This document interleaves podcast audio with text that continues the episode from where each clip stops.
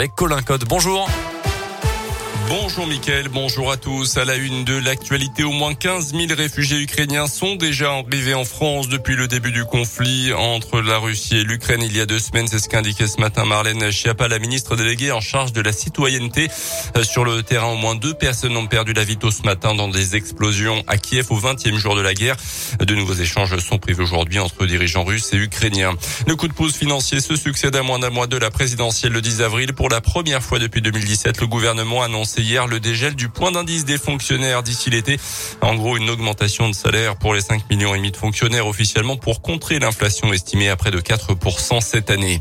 L'actu dans l'un, c'est la ligne SNCF entre Nantua et Bellegarde qui va rester fermée jusqu'à la mi-juin au moins selon la compagnie.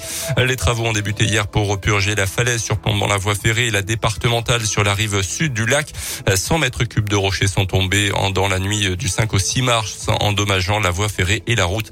Heureusement sans faire de victimes.